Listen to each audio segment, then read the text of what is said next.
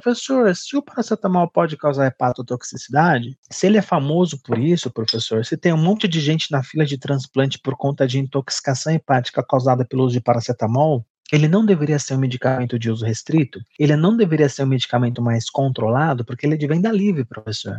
Eu acho que não. O que as pessoas precisam é ser ensinadas sobre o uso racional desses medicamentos.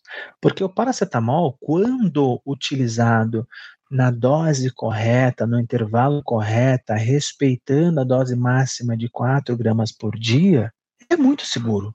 Essa hepatotoxicidade vem quando você ultrapassa isso aqui.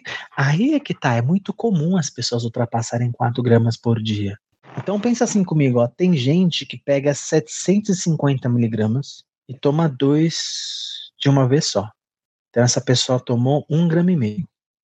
Daqui seis horas ela toma mais dois.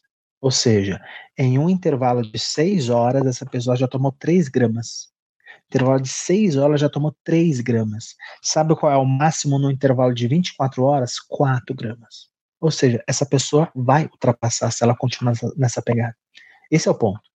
Então, se a pessoa respeita o intervalo correto, se você orienta e essa pessoa respeita, o paracetamol é bastante seguro. Né? Mas a galera não, não respeita muito, infelizmente.